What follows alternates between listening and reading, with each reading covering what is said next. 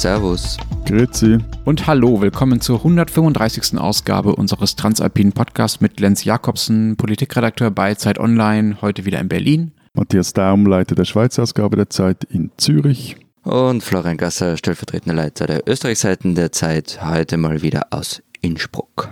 Florian, wir wollen aber natürlich nicht über Innsbruck reden diese Woche, sondern natürlich Wieso noch mal nicht? über Wien. Ja, ja, gerne dann übernächste Woche wieder. Wir wollen über den Anschlag von Wien reden, den islamistischen Anschlag vergangene Woche und äh, über die äh, Folgen und über die äh, Dinge, die wir äh, mittlerweile darüber wissen. Letzte Woche war es ja noch sehr frisch, als wir aufgenommen haben. Und wir wollen reden über äh, migrantische Unternehmen in unseren Ländern. Also Migranten, die hier Unternehmen gegründet haben, noch dabei sind, welche zu gründen, groß Karriere gemacht haben. Es gibt dafür auch einen wunderbaren, fröhlichen Anlass, von dem wir später erzählen werden. Und wenn Sie uns zu all diesen Themen oder zu anderen Themen was schreiben wollen, melden Sie sich unter alpen.zeit.de. Aber bevor wir loslegen mit unseren Themen, Florian, äh, wir sind erstmal sehr froh, dass du es überhaupt an diesem Morgen zu uns geschafft hast. Eh nicht. Aber es freut mich, dass die freut, ja? Ja, du hast ja nun wirklich genug zu tun, ne? Also äh, nicht nur wegen äh, der Corona-Beschränkungen und der Lage bei euch in Österreich, sondern eben auch wegen des Wiener äh, Anschlags, äh, der ja dich sicherlich auch in Ausnahmezustand versetzt hat letzte Woche. Du warst ja da an dem Abend auch dort auch unterwegs. Und dann zu guter Letzt auch noch diese bombastische, riesige Sonderausgabe, die ihr da gerade produziert. 15 Jahre Zeit Österreich. Ohne Party zum 10-Jahres-Ausgabe hatten wir echt eine coole Party in Wien. Ähm, dieses Jahr leider ohne. Habt ihr wenigstens Zoom-Trinken gemacht oder so? Na, noch nicht. Holen wir vielleicht noch nach. So grummelt jetzt nicht so rum mit deinem Ex-Chef, weil ich habe ja eure Beilage schon gelesen und äh, da haben wir wirklich das, also das Interview mit, mit Joachim Riedl, das hat mir äh, eigentlich am besten gefallen oder Das besonders ist der Ex-Chef. Genau. Genau, das ist der Ex-Chef, der, der grummelige Ex-Chef und zwar nicht nur wegen der tollen Kunst an den Wänden. Also die, die Kunst an seinen Wänden in der Wohnung, die ist wirklich toll, aber es, es hat auch mir selber wahnsinnig viel Spaß gemacht, dieses Interview zu führen. Es war echt cool. Wobei du hast ja ihn äh, vergessen, also hast ja vergessen, gewisse Dinge zu fragen. Was? Oder finden die, finden die der Redigatur zum Opfer? Ja, ich sage nur Mogadischu, Gangs of LA, Arena-Besetzung. Ja, es stimmt. Also seine Lebensstationen als äh, Revolutionär, Kriegsreporter und Embedded Gangmitglied in Los Angeles habe ich ausgespart. Die mache ich wann anders. Aber meine persönliche Lieblingsepisode war dann doch die, wie er sich einmal bei einem Politiker entschuldigen ging, weil er in einer Analyse ziemlich daneben lag oder wie er es selbst sagt, in die Kloake gegriffen hat. Aber die Analyse war gut geschrieben. Aber entschuldige, also du teaserst uns hier an mit Revolution und Kriegsreportern und Gangmitgliedschaften und dann kommt eine Geschichte, wie er sich aber ein Politiker entschuldigt hat. Also du hast wirklich komische Unterhaltungsprioritäten, Florian. Lass uns mal zu unserem ersten äh, Thema kommen. Der Anschlag von Wien ist nun eine gute Woche her. Wir nehmen ja mal am Dienstag auf, am äh, Sonntagabend vergangener Woche. Nee, Montag. Montagabend, Entschuldigung, äh, war der Anschlag in Wien. Unsere, bei unserer letzten Aufnahme wussten wir fast noch nichts. Das hat sich bis heute ein bisschen geändert. Was weiß man heute über die Hintergründe der Tat, Florian? Bring uns erstmal auf Stand. Ja, vorher noch der Disclaimer, auch der von vergangener Woche schon. Es wird nämlich fast täglich was Neues bekannt, also vermutlich auch zwischen der Aufnahme jetzt und der Veröffentlichung vom Podcast. Vorweg gesagt. Okay, aber was man bislang weiß, äh, deutet ja doch schon in eine bestimmte Richtung, nämlich auf äh, ziemliches Behördenversagen hin. Stimmt das so? Genau, also wir können jetzt so ein, so ein äh, was wir wissen, was nicht draus machen, aber das wäre dann auch wieder veraltet. Aber ja, es, es deutet sehr, sehr viel drauf hin. Zum Beispiel, der Attentäter, das habe ich ja schon vergangene Woche erzählt, war in Österreich schon mal im Gefängnis, kam dann vorzeitig raus. Angeblich, so hat es der Innenminister zumindest gesagt, weil er als deradikalisiert galt. Der Verein Derat aber, der diese Arbeit macht, widerspricht dem und sagt, sie hätten die Behörden immer wieder darauf hingewiesen, auf diese zunehmende Radikalisierung von dem Typen und auch darüber, dass er direkt nach seiner Freilassung aus dem Gefängnis gleich wieder mit seinem alten Netzwerk zusammen war. Aber immerhin wurde er dann ja noch überwacht, als er freigekommen ist. Also sie haben ihn ja nicht ganz aus den Augen verloren. Also das wurde vom äh, Bundesamt für Verfassungsschutz und Terrorismusbekämpfung, ihr erinnert euch vielleicht dunkel vor eineinhalb Jahren, das war dieses BVD, wo Innenminister Kickl mal eine Razzia durchführen hat lassen. Ähm, Und die haben zum Beispiel beobachtet, äh, wie er im Juli seine islamistischen Gesinnungsfreunde aus Deutschland und der Schweiz am Flughafen Wien abgeholt hat. Er hat sie dann in der Stadt rumgeführt, sind ein bisschen Sightseeing gemacht, waren in Moscheen, waren essen. Das ist übrigens die Schweiz-Tangente, über die uns Matthias dann noch ein bisschen aufklären muss. Und es war wohl eben grundsätzlich so, das haben unsere Investigativkollegen bei der Zeit recherchiert, dass der Wiener Attentäter ziemlich gut vernetzt war, eben mit Islamisten, vor allem in Deutschland und der Schweiz. Wie auch immer, also er wurde da beschattet oder überwacht, ähm, man hat es alles gesehen, aber Mitte Juli wurde die Überwachung dann eingestellt. Was nicht so optimal war, weil am 21. Juli ist der Wiener dann in die Slowakei gefahren, wollte sich dort Munition besorgen. Angeblich ist er gescheitert, weil er keinen Waffenschein hatte. In Österreich hat man angeblich nichts davon gewusst. Die slowakische Polizei hat es aber schon gewusst. Okay, aber das ist ja noch kein Behördenversagen. Es gehört ja zum Rechtsstaat auch dazu, dass man irgendwann, wenn äh, jemand keine Straftat begeht, auch von staatlicher Seite aufhört, ihn zu überwachen. Wie stellt sich das denn da? Hätte man ihn noch unter Kontrolle halten können? Wäre ja, das gut, aber sorry, aber wenn er ausgerechnet, also ein paar Tage nach dem Ende seiner Überwachung im Nachbarland schnell Munition kaufen geht, vor noch ein paar Freunde aus der, der Schweiz und Deutschland empfängt, die wiederum, zumindest was die Schweiz angeht, hier auch in äh, Verfahren verwickelt wird. Also da lief vermutlich schon etwas so, wie es nicht hätte laufen sollen. Also ich, ich bin da ehrlich gesagt auch bei Matthias. Also ich bin nämlich, ich bin kein Law and Order Typ, wirklich nicht. Aber ganz ehrlich, Lenz, bei einem IS-Rückkehrer, der im Gefängnis saß, über den der Deradikalisierungsverein sagt, Leute, da tut sich was, da erwarte ich mir ehrlich gesagt, dass der überwacht wird.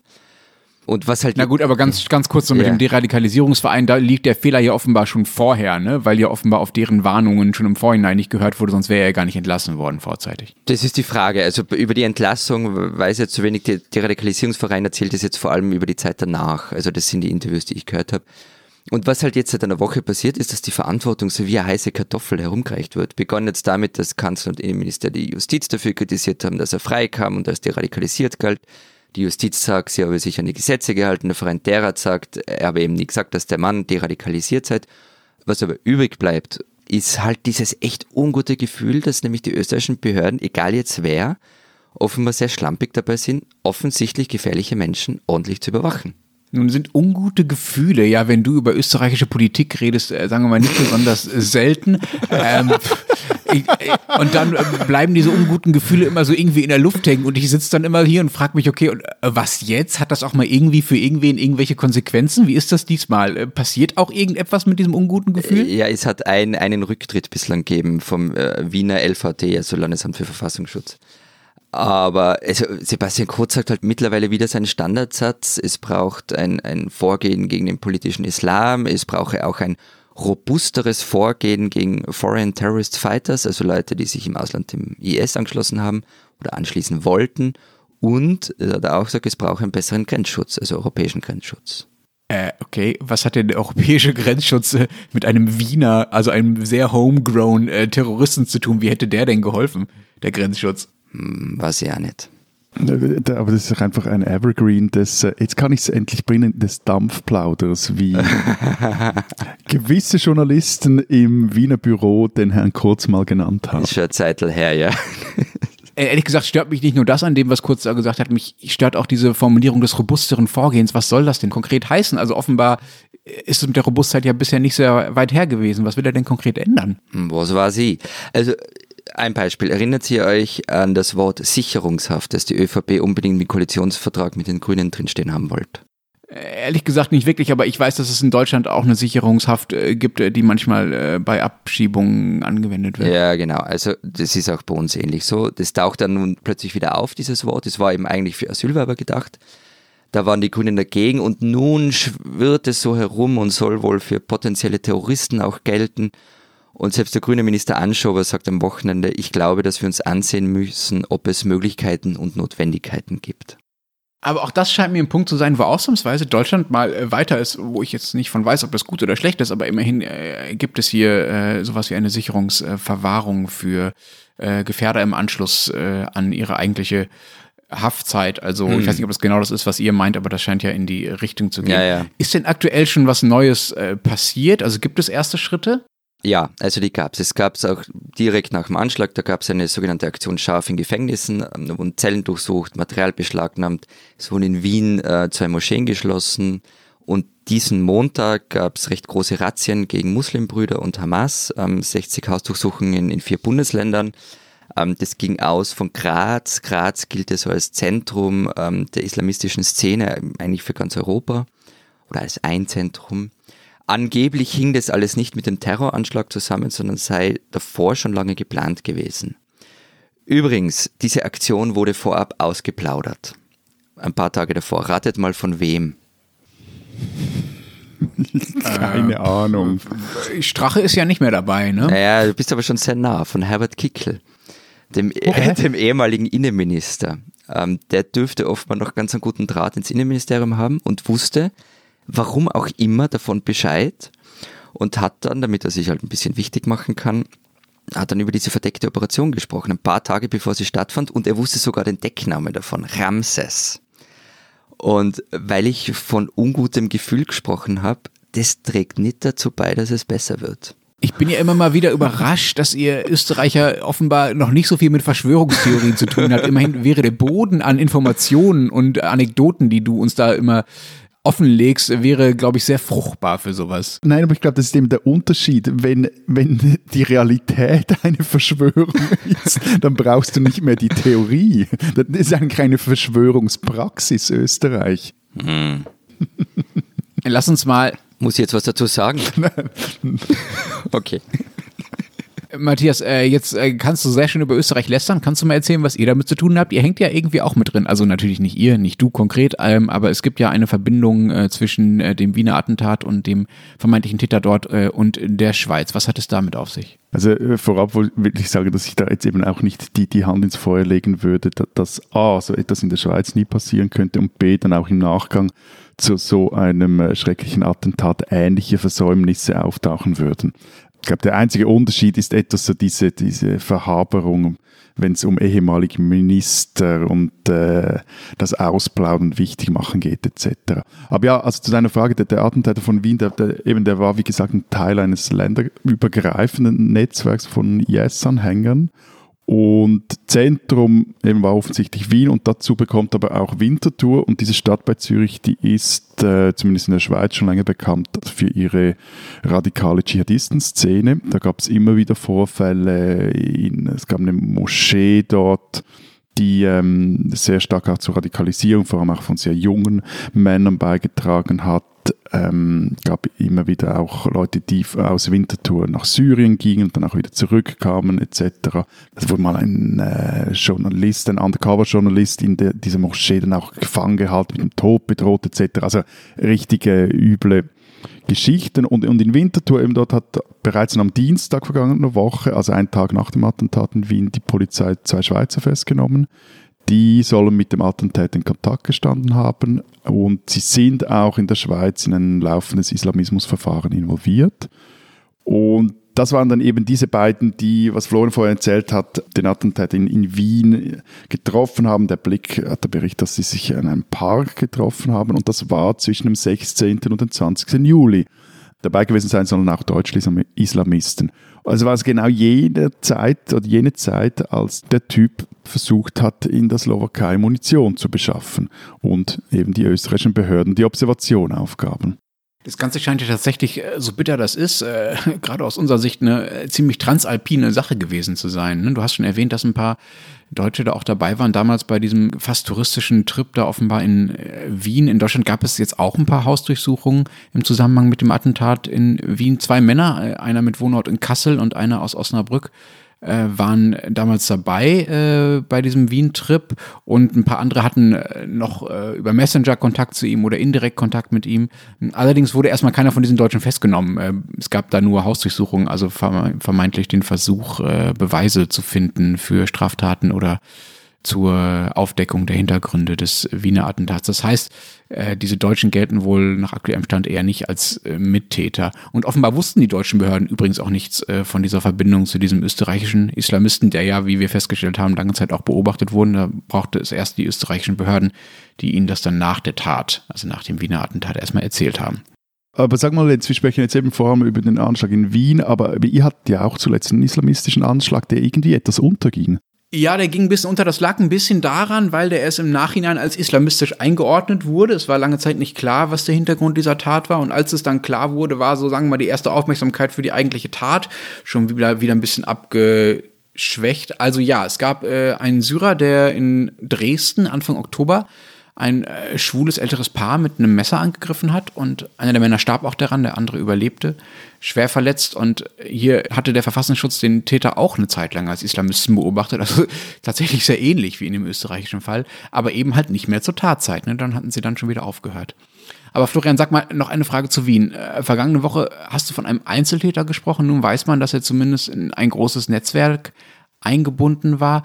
War er nun allein oder gab es doch Leute, die ihm geholfen haben? Stand jetzt am Dienstagmorgen gerät diese Einzeltätertheorie zumindest ins Wanken. Ähm, man weiß zum Beispiel einfach nicht, wie er vor seiner Wohnung in Wien-Donaustadt in den Eisenbezirk gekommen ist. Er kam nicht mit den Öffis, da wurden die Videos offenbar ausgewertet. Er kam wohl auch nicht mit dem eigenen Auto, das hätte man mittlerweile gefunden.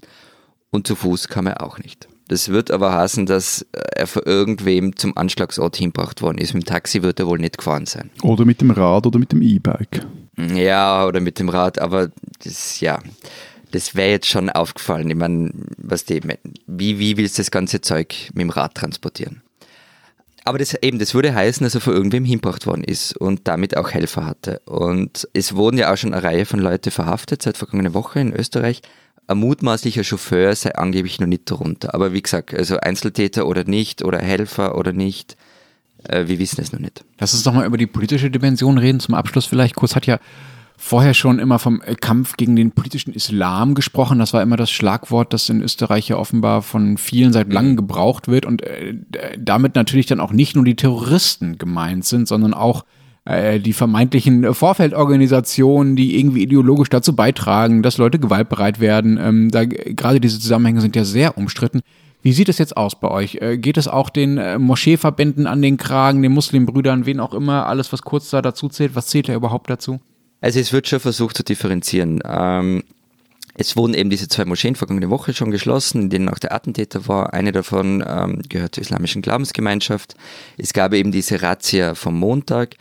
Und wenn ich jetzt spekulieren müsste, ähm, ich gehe davon aus, dass einiges in den nächsten Wochen und Monaten passieren wird, eben gerade mit Vorfeldorganisationen, gerade mit Moscheenvereinen. Und es hängt halt schon recht viel davon ab, wie der Ton gesetzt wird und welche Maßnahmen getroffen werden. Ich könnte jetzt einfach nur vor mich hin spekulieren, aber ich denke, wir werden einfach in einigen Wochen nochmal drüber sprechen müssen, wenn man, wenn man mehr drüber weiß. Aber ja, klar, also dieses, dieses politische Islam, das wird von Sebastian Kurz seit Dienstagabend auf und ab getrommelt. Worüber wir übrigens vielleicht auch nochmal sprechen müssen oder worüber wir zumindest äh, schauen werden, ist äh, heute, also am Tag unserer Aufnahme am Dienstag, äh, treffen sich Sebastian Kurz, äh, Emmanuel Macron, also der französische Präsident. In Nizza gab es ja ein großes Attentat vor ein paar Tagen. Angela Merkel, Ursula von der Leyen und ähm, Charles Michel, also der ähm, europäische Ratspräsident, treffen sich an diesem Dienstag, um über den Kampf gegen Islamismus zu reden. Da scheint es also irgendeine Art von, naja, zumindest trilateraler, wenn nicht sogar europaweiter neuer Offensive zu geben. Mal gucken, was da irgendwie bei rauskommt. Und das Ganze fällt ja auf, zumindest in Deutschland, auf eine äh, Debattenlage, in der plötzlich mal neu über Islamismus gesprochen wird. Ähm, das äh, liegt ein bisschen an dem Anschlag in Frankreich, jetzt auch an dem Anschlag in Wien und auch an dem Anschlag in Dresden, über den wir kurz gesprochen haben. Aber es liegt tatsächlich auch an einem Beitrag, den Kevin Kühnert geschrieben hat vor ein paar Wochen. Ich weiß nicht, ob ihr das mitbekommen habt. Das ist ja der äh, sehr prominente und äh, sehr aussichtsreiche Juso-Chef hier in Deutschland, der jetzt auch in den Bundestag will.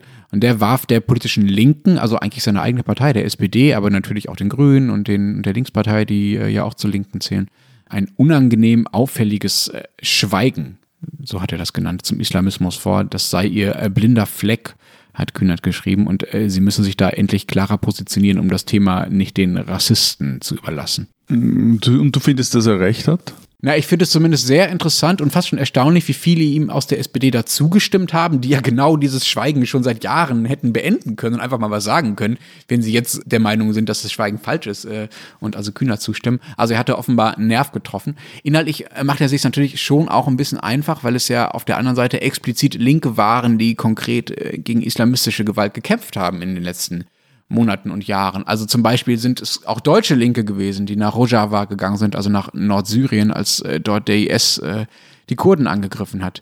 Äh, das sind halt nicht die Debatten SPD-Linken aus dem Berliner Bundestag und äh, aus den äh, Leitartikeln, die äh, Kevin Kühnert vielleicht meint oder in die er sich wendet.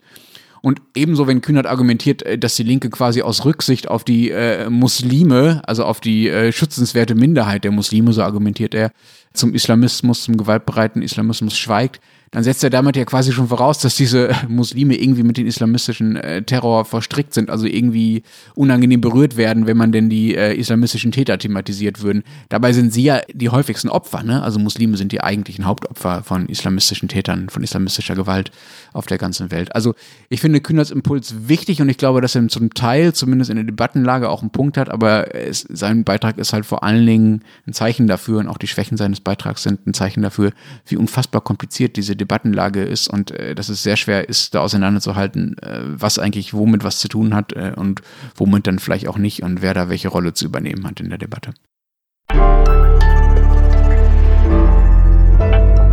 Diese Österreicherin sollten Sie kennen. Wenn wir über den Terroranschlag in Wien von vergangener Woche sprechen, dann reden wir meist über den Täter, über Radikalisierung, über Polizeiarbeit, so wie wir auch gerade. Die Opfer verschwinden oft rasch aus der Wahrnehmung. Vier Menschen wurden aber ermordet. Sie alle waren einfach zur falschen Zeit am falschen Ort. Eine davon war Gudrun. Sie hatte sich mit Kollegen zu einem Bier nach der Arbeit getroffen. Sie wollte, wie so viele am vergangenen Montag, noch einmal mit ihnen entspannt in einem Lokal zusammensitzen, als der Täter kam, um sie schoss und die 44-Jährige tötete. Seit ihrer Kindheit habe sich Gudrun für Schwächere eingesetzt, schreibt ihre Schwester in einem berührenden Nachruf in der Tageszeitung Der Standard. Sie war engagiert im Schutz von Frauen vor Gewalt, sie war Betriebsrätin und wollte immer vermitteln. Für sie war ein Mensch in erster Linie ein Mensch. Geschlecht, Hautfarbe, Herkunft, gesellschaftlicher Stand, Aussehen, Glaube, Ansichten, Vorlieben waren nebensächlich und alles okay, solange kein anderer Mensch dadurch verletzt, gekränkt oder herabgewürdigt wurde, steht in dem Nachruf. Und weiter, hätte meine Schwester die Macht gehabt, sich auszusuchen, wie sie in dieser Situation handeln könnte, hätte sie sich gewünscht, diesem jungen Mann sicher vor Kugeln gegenübertreten zu können. Sie hätte ihn sicher ziemlich forsch angesprochen und gesagt, hör sofort auf mit dem Scheiß, das ist doch Blödsinn, leg die Waffen weg und setz dich her zu mir. Erzähl mir, was dich so wütend macht. Wenn sie noch sprechen könnte, schreibt ihre Schwester Irmgard weiter, würde sie sich für die Anteilnahme bedanken, aber auch sagen, dass ihr nichts nütze. Sie würde alle darum bitten, die Anteilnahme den Lebenden zu geben und sie würde alle darum bitten, im eigenen Umfeld niemanden auszugrenzen und Aggression nicht mit Aggression zu beantworten. Denn die Welt könne man nicht verändern, das eigene Verhalten aber schon. Gudrun und die anderen Opfer vom vergangenen Montag sind Österreicherinnen und Österreicher, an die man sich erinnern muss.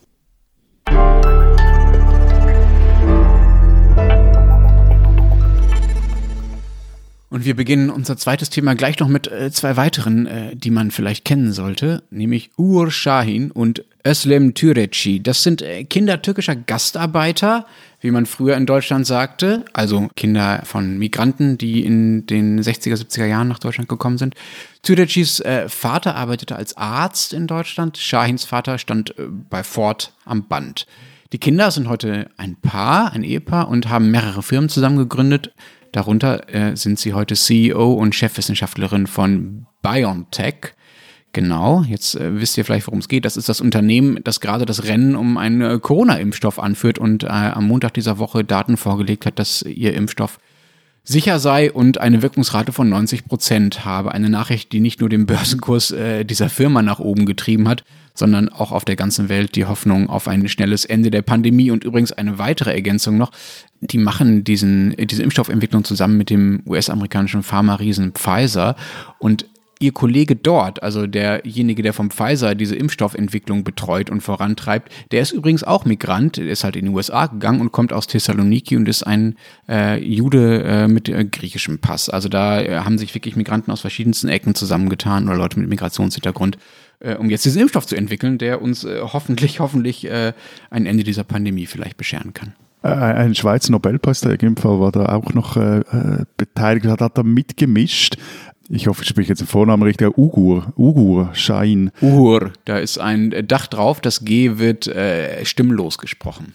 Äh, also Herr Schein so, arbeitete 2000, 2001 am Unispital in Zürich und zwar äh, mit äh, zusammen oder bei Rolf Zinkernagel, der Medizinnobelpreisträger Mitte der 90er Jahre aus der Schweiz und Zinkernagel sitzt auch jetzt noch im wissenschaftlichen Beirat von äh, BioNTech.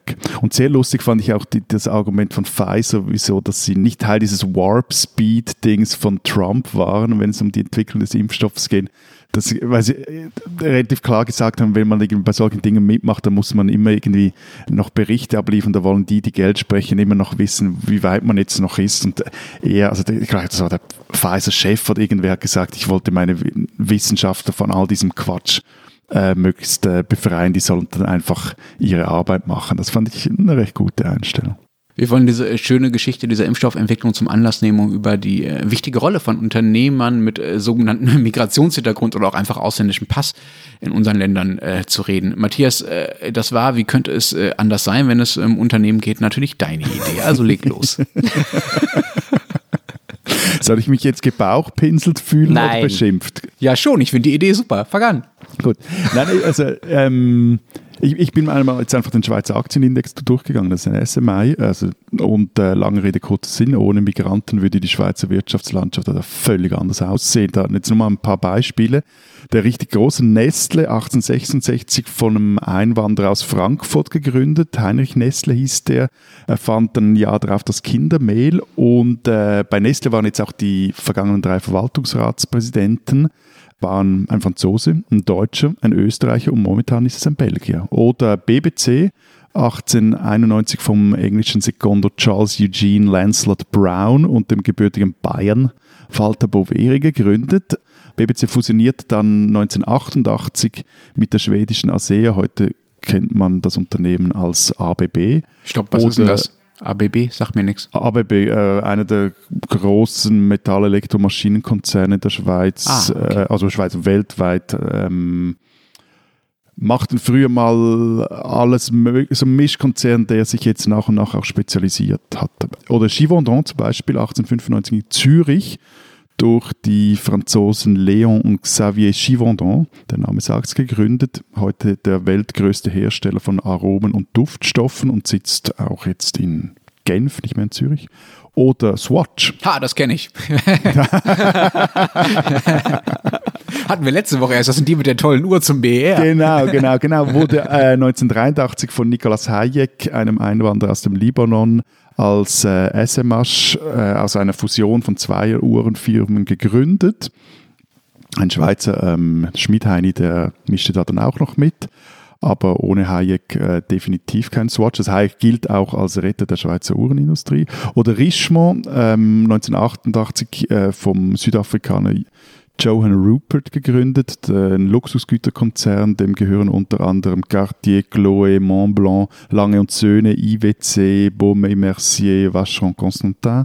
Äh, und eben, das sind jetzt mal nur die größten börsenkotierten Konzerne in der Schweiz. Und äh, wie gesagt, ohne Migranten geht da nichts. Ich, ich habe diesen Schmäh ja auch versucht, total billig einfach auf den Aktienindex zu schauen und da dann die Unternehmen vorzulesen und daraus einen 10-Minuten-Monolog zu machen. Das Problem ist, das geht sich nicht aus in Österreich. Also es ist maximal dass so Familienunternehmen wie, wie Swarovski oder Planseeweike Anfang des 20. Jahrhunderts, Ende des 19. Jahrhunderts gegründet wurden, aber halt von Binnenmigration innerhalb der Monarchie und das zählt ja dann nicht. So. Ich, ich wollte gerade sagen, ihr habt, habt, habt einfach den Nachteil, dass zu jener Zeit, dass die Schweiz schon äh, geografisch, oder die war einfach geografisch immer klein, da Ja, halt jeder Bayer und jeder Franzose gilt, das Migrant und ihr mit eurem, eurem Riesenreich, das war halt dann einfach äh, Genau. Inlandtourismus. Genau. Also eben, unsere Unternehmenslandschaft ist halt ganz anders entstanden wie eure. Sie schaut auch ganz anders aus wie eure. Wir können auch nicht mithalten mit eurer, wenn es um die Größe der Unternehmen geht.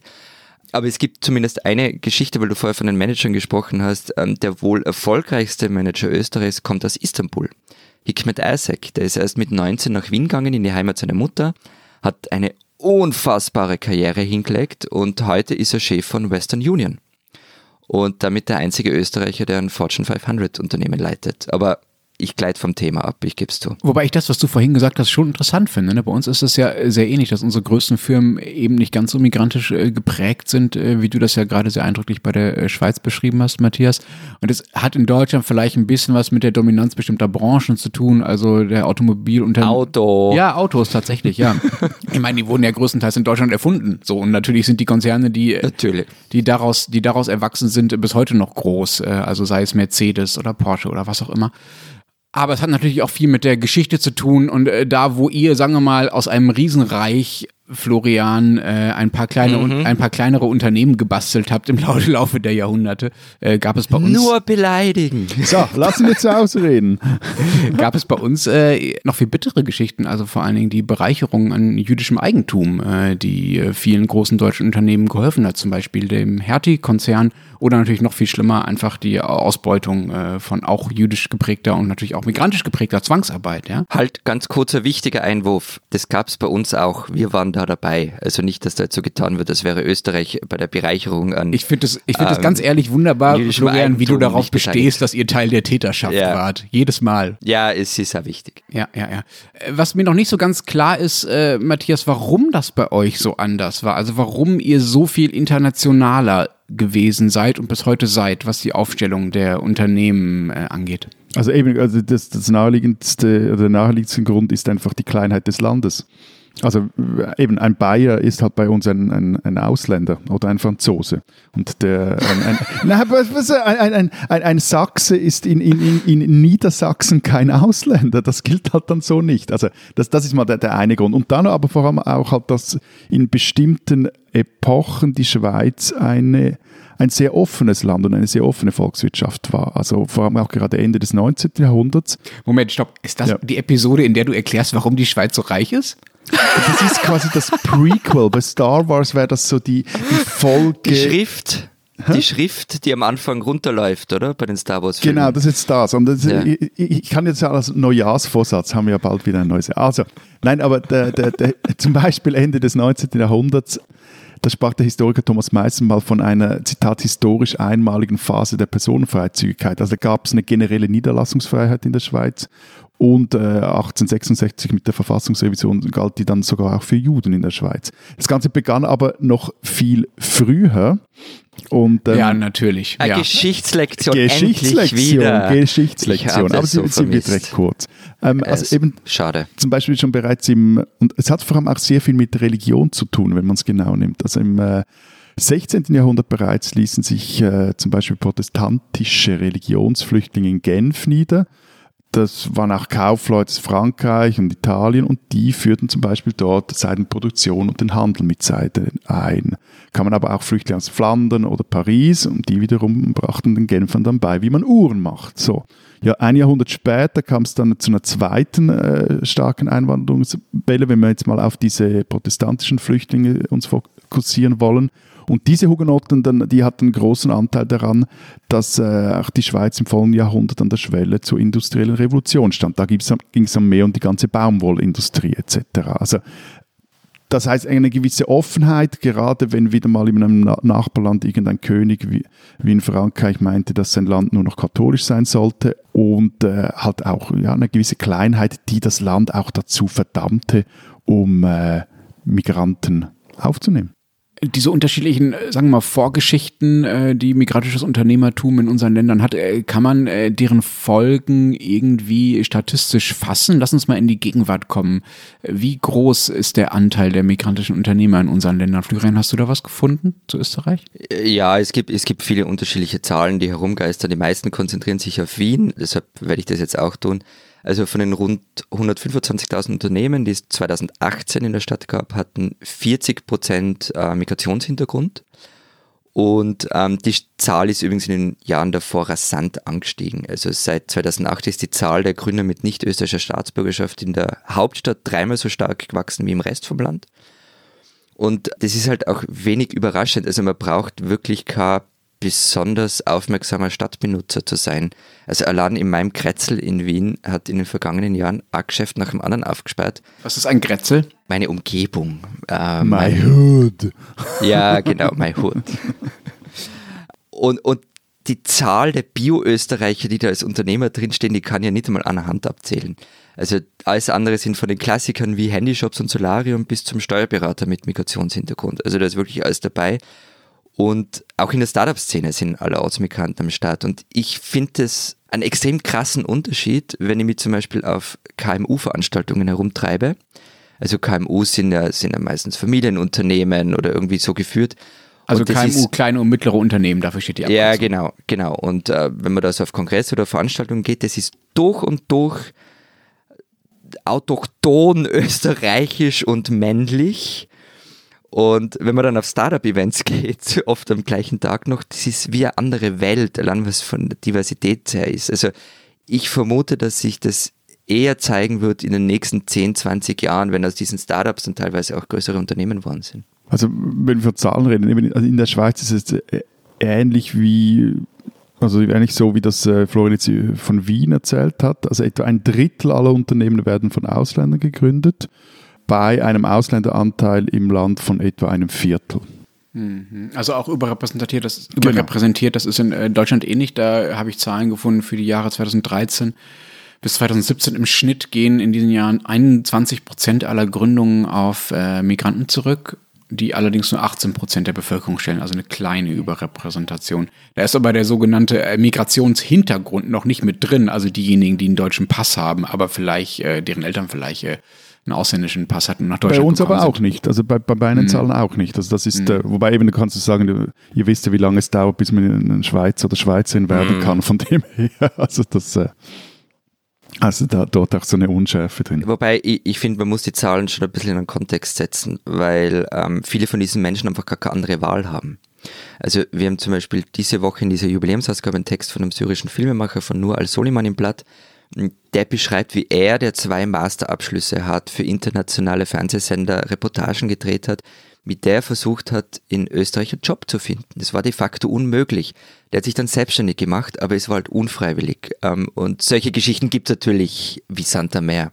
Ja. ist bei uns ganz, wiederum ganz ähnlich. Also der Arbeitsmarkt, äh, der, quasi der Arbeitsmarkt der Einheimischen ist für viele Migranten verschlossen bleibt auch verschlossen. Und daher versuchen sie halt mit einer eigenen Firma eine Existenz aufzubauen.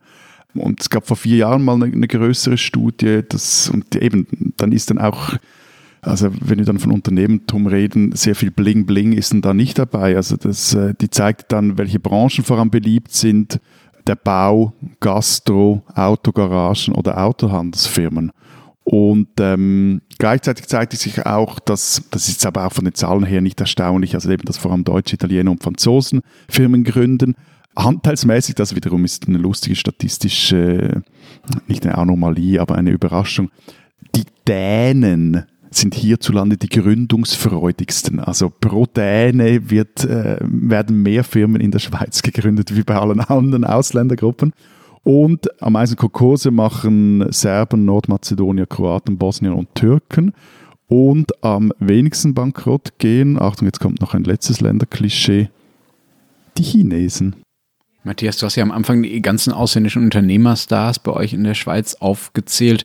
Florian, wir haben jetzt schon beschrieben, dass wir da ein bisschen hinterherhinken, aber kriegen wir zumindest auch ein paar zusammen? Ich versuche mal den Anfang zu machen. Also lange der bekannteste in Deutschland war bestimmt Wural Oeger.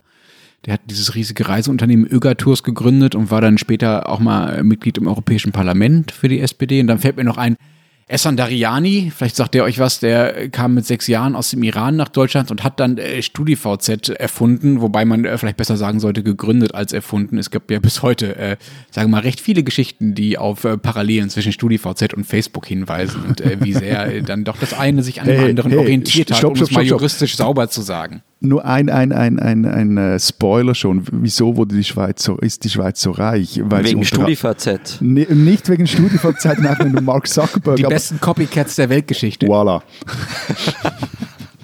Weiter geht's. Es gibt ein ganz interessantes Buch über Immovation, also Imitation und Innovation, wie das zusammenhängt und dass eigentlich diejenigen, die als erstes am klügsten kopieren, die größten sind. McDonald's hat zum Beispiel den Burger nicht erfunden, sondern eine Kette namens White Castle. Und McDonald's hat es einfach kopiert und besser gemacht. Aber das ist nun wirklich ein völlig anderes Thema. Wenn mir noch eingefallen ist, äh, zum Thema erfolgreiche und berühmte Migranten in der Wirtschaftsszene in Deutschland ist Amir Kassey, ebenfalls aus dem Iran, der in Deutschland zu einem der erfolgreichsten Werber überhaupt äh, geworden ist. Tausende, muss man sich mal vorstellen, Tausende von Werbepreisen gewonnen hat, lange die großen Kampagnen beispielsweise für Mercedes geleitet hat, mittlerweile auch so Architekturdinge macht in Barcelona.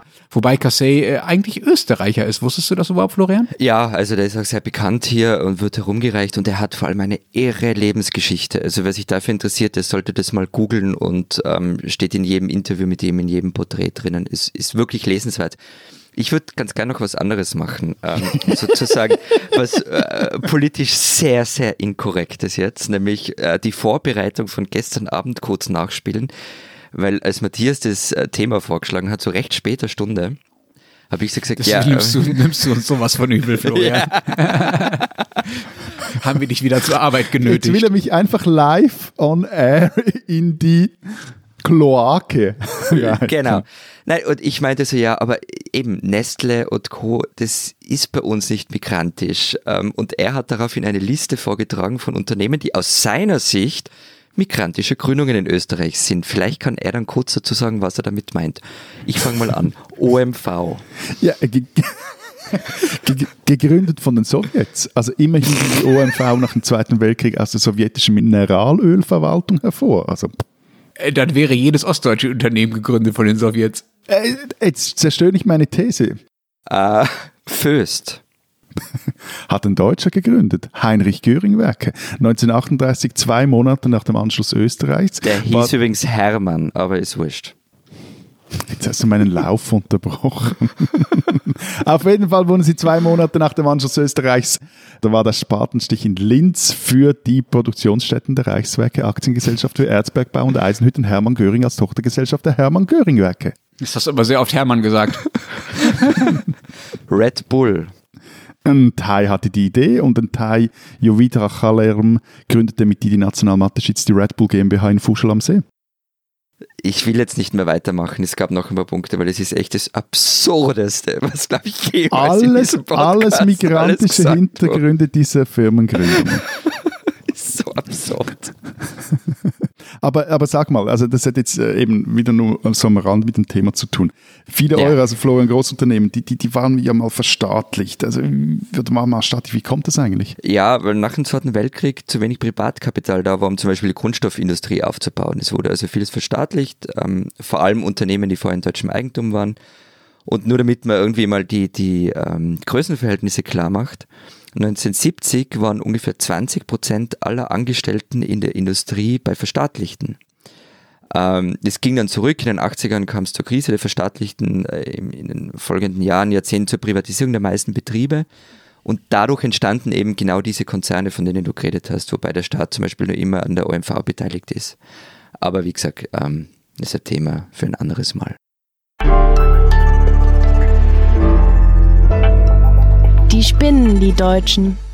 Roland Wöller ist der CDU-Innenminister in Sachsen und als solcher letztlich verantwortlich für die Polizeieinsätze im Land, auch dann, wenn diese gehörig schiefgehen. So wie an diesem vergangenen Samstag in Leipzig. Da kamen 20.000, schätzt man, Demonstranten in der dortigen Innenstadt zusammen, um gegen die Corona-Maßnahmen zu demonstrieren sogenannte Corona-Leugner, darunter auch einige Rechtsradikale. Das klingt an sich schon irre genug. 20.000 Leute auf einem Haufen äh, während der Hochphase der zweiten Welle der Epidemie, äh, weil diese Leute ja auch nicht dafür bekannt sind, sich eben an die Schutzmaßnahmen zu halten, gegen die sie demonstrieren und äh, die ihnen aber natürlich vorgeschrieben waren, dass sie sich daran halten sollten. Also Abstand halten, Maskenpflicht und so weiter. Weswegen das Ganze eigentlich absehbar schiefgehen musste. Die Polizei hat dann trotzdem Stunden gebraucht, um einzusehen, äh, dass diese Demonstration eben nicht ordnungsgemäß äh, verläuft und sich dazu durchzuringen, sie auflösen zu wollen. Was sie dann allerdings nicht gelang, weil sie offenbar einfach nicht wusste, wie sie es tun sollte, um mit der Mischung aus äh, vermummten rechtsradikalen Nazis und Esoterikerfamilien, die ihre Kinder dabei hatten, nicht so wirklich umzugehen wusste. Dabei war genau diese Mischung absehbar, weil es sie auf vorherigen Demonstrationen auch schon gegeben hatte. Die Beamten zogen sich zurück und überließen die, den Demonstranten die Leipziger Innenstadt stundenlang. Es war eine Bankrotterklärung der sächsischen Polizei. Und was macht Minister Wöller? Am Tag danach, er jammert. Man habe ja schlecht mit Wasserwerfern auf Kinder schießen können, sagt er, als sei es nicht seine Aufgabe, beziehungsweise die der Polizei, sich dann eine andere Strategie zu überlegen. Vorwürfe, die Polizei habe versagt, bezeichnete er als völlig abwegig und unsachlich und dass bei der Demonstration auch äh, viele Journalisten angegriffen wurden und Feuerwerkskörper auf die Polizei flogen, war Wöller kein Wort wert, das sei ja alles größtenteils friedlich gewesen. Stattdessen schob er die ganze Verantwortung auf das äh, Bautzener Verwaltungsgericht, das die Demo in der Innenstadt kurzfristig erlaubt hatte, als wäre es äh, nicht seine Aufgabe, also die Wöllers das Recht, äh, das, über das dann das Gericht entschieden hat und die Corona-Regeln auf der Demo durchzusetzen. Nicht nur die Opposition, auch der grüne Koalitionspartner übrigens fordert mittlerweile den Rücktritt des sächsischen Innenminister Wöller. Also, Roland Wöller, ein Sachse, der ziemlich spinnt.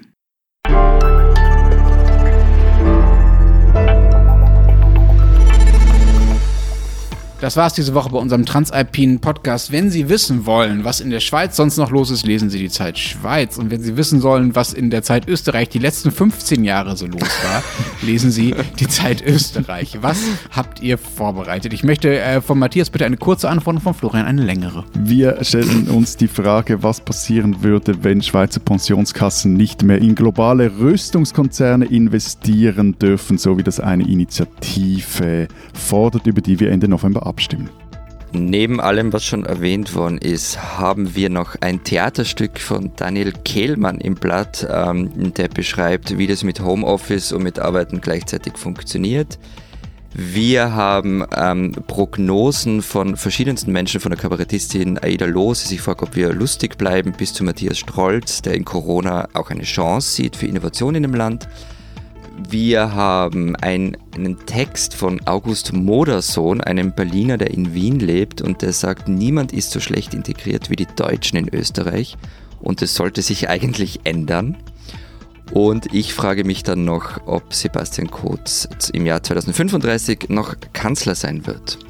Was? Und die Antwort hast du uns bisher verschwiegen in diesem Podcast? Dazu machen wir nächste Woche keine Sondersendung, leider. also, wenn Sie wissen wollen, was in Deutschland sonst noch los ist, lesen Sie den Rest der gedruckten Zeit oder natürlich Zeit online. Wir hören uns nächste Woche wieder. Bis dahin sagen wir. Vielen Dank. Adieu. Und tschüss.